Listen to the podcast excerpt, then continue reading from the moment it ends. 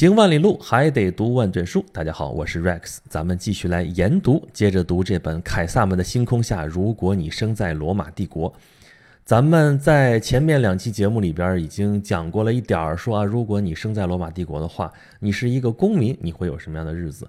你是女人或者奴隶的话，会有什么样的日子？啊，如果是作为公民的话呢，这小日子过得还是不错的啊，有滋有味儿，有戏看。这个有斗兽表演看，有决斗士表演看，对吧？然后过节的时候有狂欢，然后可以定时去洗澡，然后还有公民权，哎，这日子还是挺舒服的。但是如果你不幸成为了那大多数的被压迫者，包括绝大多数的女性，包括所有的奴隶，那这个人生可就太悲惨了。啊，你是不是开始不服了啊？你说我闲着没事儿去穿越到了罗马帝国，我就是去受罪的吗？啊，这样好像有点不公平啊。那你怎么着？你想当什么吧？你想当官吗？你想当凯撒吗？啊，满足你。所以咱们这期就来聊一聊，说如果你真的走了狗屎运，穿越到了罗马帝国，你能当上帝国的官员，能当上凯撒的话，你这日子会怎么样啊？是不是真的就可以呼风唤雨，可以对着所有人颐指气使，就可以？啊，三妻四妾，作威作福了呢？那你听我慢慢说啊。咱们就先说这几率还能稍微大一点的，就说你能当上帝国的官员吧。首先，凭什么你就能当官啊？啊，你祖上冒青烟儿啊？哎，对，就得你祖上得冒青烟，你才能当得上官儿。话说，在罗马共和国时期啊，有可能你还能从平民阶级升上去啊，当上这个罗马的官员啊。但是到了帝国时代，这事儿几乎就不可能了。从理论上来说啊，不管你是贵族、你是骑士还是平民，的确你都有资格能当帝国的这些官员。但是实际上啊，这官员就被贵族给把持了啊，通过各种手段，通过各种方法。那你说我凭什么能当上贵族啊？那你就问你祖上冒青烟儿，就是你的祖上在罗马共和国的时候就善于钻营，就获得了那样的地位。然后到了你这代的时候啊，这个。有钱有势啊，你才有可能能当上帝国的官员。共和国时期，这些高级的官员还都是公民大会选举产生的啊，所以这个时候你要是出身平民的话，你还有点可能能够上位。但是到了帝国时期啊，元首为了方便操纵政治啊，就把高级官吏的选举地点从马尔斯广场转到了元老院啊。马尔斯广场是代表人民利益的啊，公民大会在那儿开。这回好了，到了元老院。这元老院啊，跟共和国时期的元老院也不太一样啊。共和国时期的时候，这元老院之间还能互相制衡啊，如何如何，怎么怎么样。但是到了帝国时期，这元老院都是为这个元首服务的啊。名义上当然反过来，但事实上就是元首在操纵元老院，从而操纵政治。那元老院里边，这都已经是贵族了。所以你要是真是平民老百姓的话，想当官，趁早你就别想了。你说真的一点都没可能吗？你说我就被元首看上了，直接提拔这总行了吧？哎，想得美！你说平民老百姓那么多人，元首凭什么能看上你呢？你怎么就那么特别？你怎么就那么引人注目呢？而且元首真的要寻找亲信的话啊，真的想要提拔一个名不见经传的人的话，他一般也是在这些贵族的家庭成员当中提拔。你说你一平头老百姓，从来没有进过帝国的这个政治机器里边。也不知道这个机器是怎么运转的啊，然后贵族里边那么多人都受过良好的教育，都知道这个政权的运转方式。你说元首用这些人是不是用的更顺手呢？这个几率越来越小，还有一个原因啊，就是帝国政府一直都是精兵简政啊，就是元首相信他提拔上来的都是社会精英了，都是呃一个人顶好几百个人用，都能力超凡，所以也就没有必要设那么一大堆官儿啊，财泰冗员。这官的数量少了，你能当上官，这个几率就更小了，对不对？啊，那你说正道不行，有没有歪门邪道呢？你说我捐个官，买个官行不行？哦，这事儿吧，不是没人干过。但是到了帝国时代，这个奥古斯都是深恶痛绝这件事情啊，所以下了严令啊，要是谁靠着贿赂来当上官的话，那是要受到严厉惩处的啊，禁止在五年之内担任任何官职啊。后来呢，发展到说好。任何人在参加政府官员选举期间都要支付巨额的押金，防的就是你搞什么贿选啊、串联啊这这些非法活动。一旦有人发现你徇私枉法啊、这营私舞弊啊，那这个押金就被没收了。巨额的押金啊，首先你掂量掂量你有多少钱，你先交得起押金来再说吧。还有，当官要趁早，就是你的仕途起步要从十五六岁的时候就开始了，十四五岁。你要先进个什么二十人委员会之类的，你得历练历练啊，参加社会实践，从这儿开始你的从政生涯。如果你没赶上的话，那么你后边一步赶不上，步步赶不上啊！因为，呃，有资历的贵族青年，年满二十五岁就可以当财务官了，三十来岁就可以当营造官了啊，而到了四十来岁就可以当执政官了啊！执政官啊，理论上这是罗马的最高统治官员，理论上，一会儿咱们再说为什么是理论上。那你算吧。啊，你为了能在四十岁的时候达到人生巅峰，你前边什么时候就开始准备了？所以你行不行啊？自己掂量着办啊。那好吧，假如你真的是走了狗屎运，真的能当上官的话，看看吧，你都能当什么官？呃，从财务官开始啊。这个财务官啊，我们现在说起来说财政部长，呃，好牛好牛，管钱的。但是在罗马帝国，这个财务官啊有二十个。并不是最高级的官员，但已经开始进入高级官员的行列了啊！这至少是前途光明啊！虽然他可能工作就是一个会计啊，那么如果你当上了财务官，后面的晋升之路啊，你可以平步青云，可以一直当营造官，可以当大法官，可以当执政官啊，达到权力的顶峰。但是还有另外一条路，如果你一不小心当上了平民保民官啊，这只能说你这个。就是一个摆设了哈，因为平民保民官，原来应该是平民来担任，就是为了保护平民的利益的。但这是在共和国时代，现在是帝国时代了啊，所以名义上你还存在，但你就是一个摆设啊。有的时候甚至这个保民官就是奥古斯都兼任的，那这个职位就没什么大用了啊。那如果元首不兼任的话，由别人来当的话，也不限于平民了，贵族也可以当，但是就真的是政权里边的一个摆设了。所以这条路啊。就不要选了哈，然后就是营造官，这是给元首打杂的，咱不多说啊。还有大法官，这个是公正的化身。咱们重点说一说执政官吧。执政官本来在罗马的政体里边啊，这是最高的治理人员。哈，一开始这是两个人，后来呢也是两个人，最后就变成一个人了。这执政官，但是一开始那执政官是真管用啊，选出来你执政官一个执政官任期一年。两个执政官之间还可以互相制约啊，互相可以否决对方的提议。那你说碰上军国大事，你必须有一个决断的时候怎么办呢？啊，非常时期有非常之法啊，非常时期可以选一个迪克推多，迪克推多就是 dictator，就是独裁官。这独裁官呢，任期只有半年，半年之内啊，他可以生杀予夺啊，但是他半年之后必须得卸任，这就是权力制约啊。那么想搞独裁的人，比如苏拉，比如说凯撒，那就。把这个职位变成，比方说终身独裁官，哦，这就比较厉害了，就相当于就是国王，就是皇帝了哈。那么这个执政官在共和国时期就是罗马的最高长官，在帝国时代呢，也是一人之下，万人之上啊，因为这时候有元首，有皇帝啊，但是照样是威风八面啊。你看这执政官上街的时候，后边跟着十二名随从，这随从手里边拿着一根树棒，上面有斧子，这叫什么？这叫法西斯啊。后边说法西斯党啊，就从这个地方来的。但是咱这不是在说帝国时代吗？在帝国时代的时候啊，真正说了算的是谁？是元首，是皇帝。那执政官就也成了摆设了。虽然仍然拥有他的荣誉啊，但荣誉也就是荣誉了。呃，有很长一段时间，这个元首实际上自己兼任执政官。那这下子麻烦了，本来俩执政官，剩下就一个了。那大家只能争那一个啊，那这比较紧张，官位少了嘛。那后来呢，这皇帝说我也不兼任执政官了。那俩还是俩。而且我给你们缩短任期，一个执政官的任期只有俩月，这样的话一年就能有十二个执政官啊，这有点太不值钱了。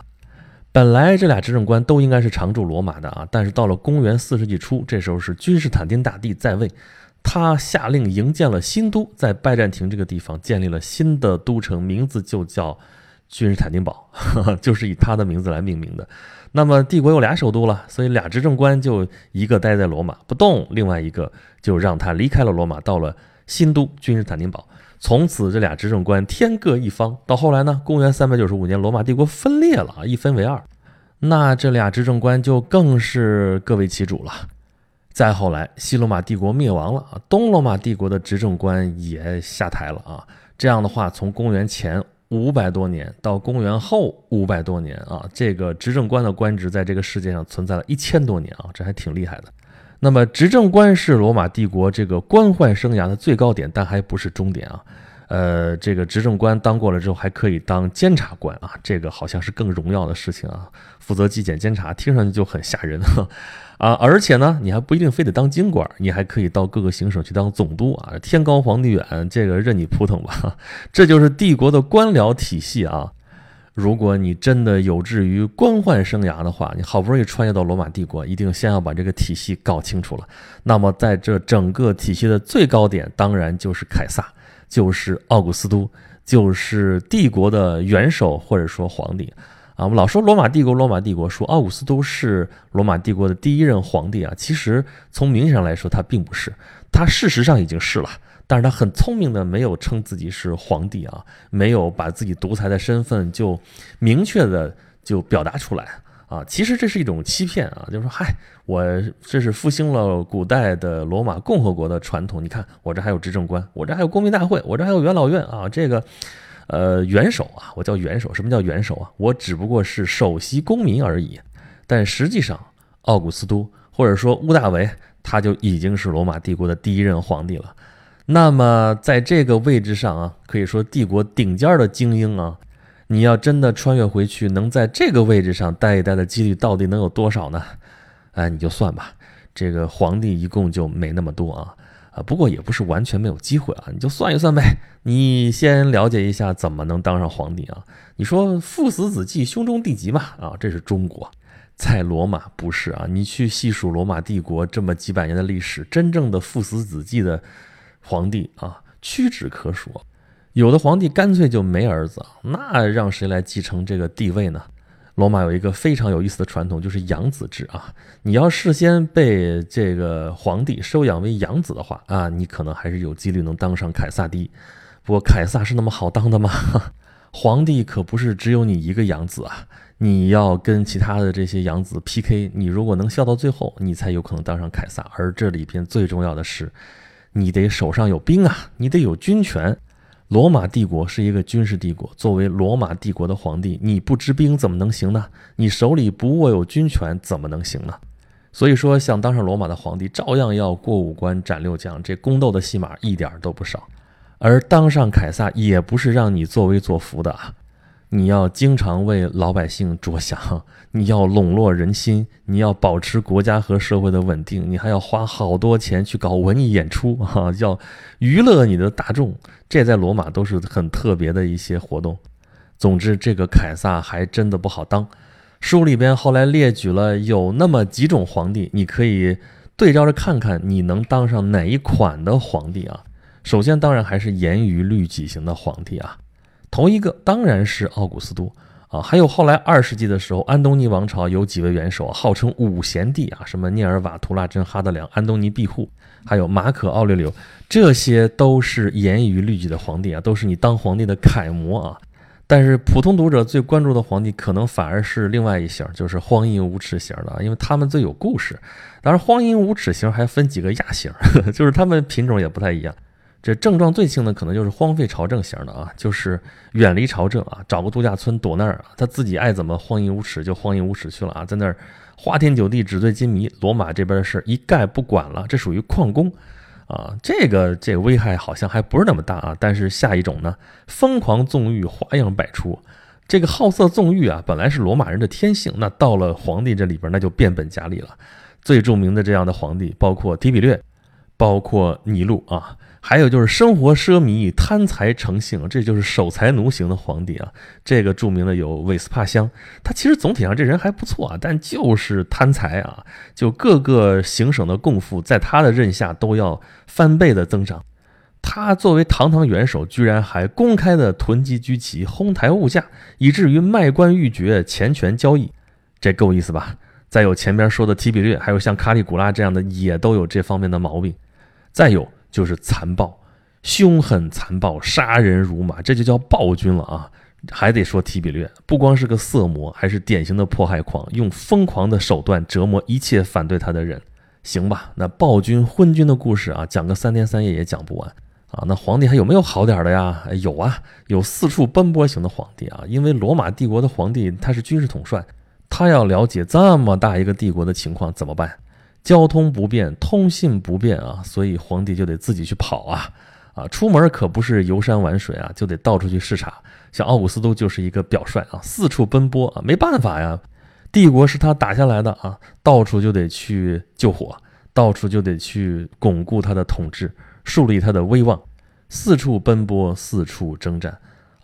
还有一型的皇帝就是学术型的皇帝啊，钻研学术啊，这皇帝蛮有意思的，学者型的帝王。比如说元首克劳迪啊，就写过书啊，写过《埃特鲁利亚史》，写过《迦太基史》。而作为我们现代人可能比较熟知的，就是马可·奥利留写的《沉思录》，这个到现在还是畅销书。这么多型的皇帝，你挑一个吧。啊，不过要当上了皇帝，当上了凯撒之后，你可能真的不会太轻松，因为这个位子啊，高处不胜寒啊。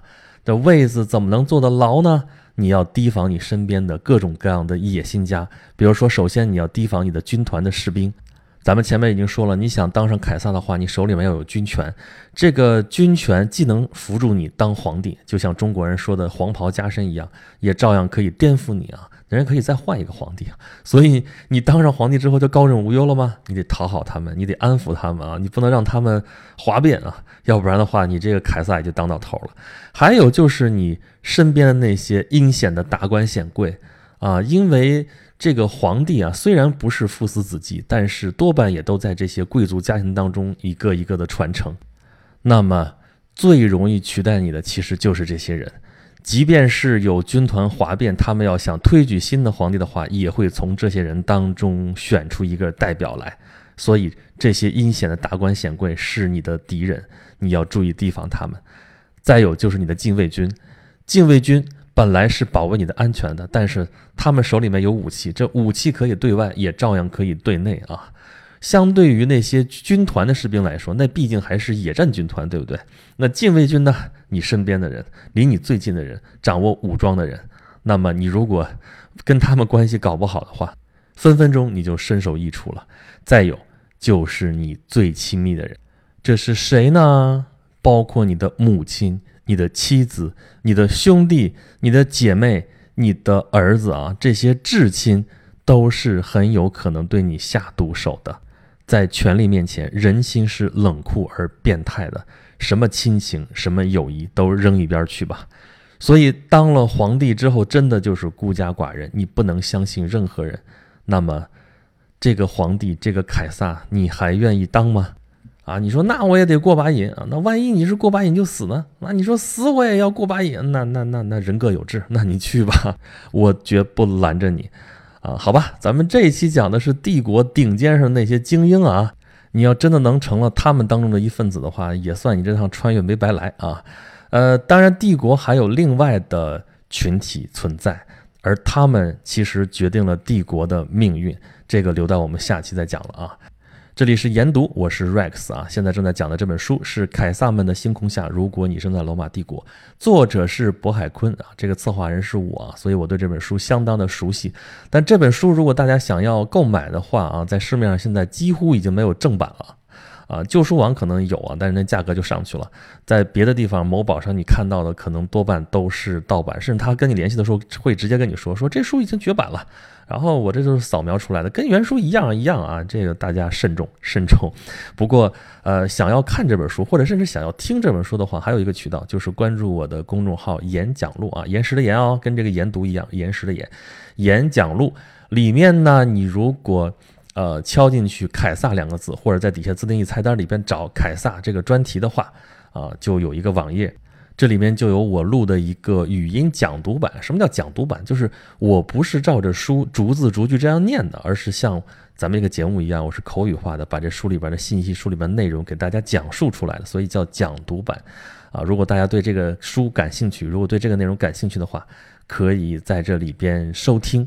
啊，当然这是公众号吗？公众号还可以跟我互动，给我留言，给我提出宝贵的意见，好吧？咱们这期节目到这里了，下一期咱们接着讲这本《凯撒们的星空下》，如果你生在罗马帝国，咱们下期不见不散。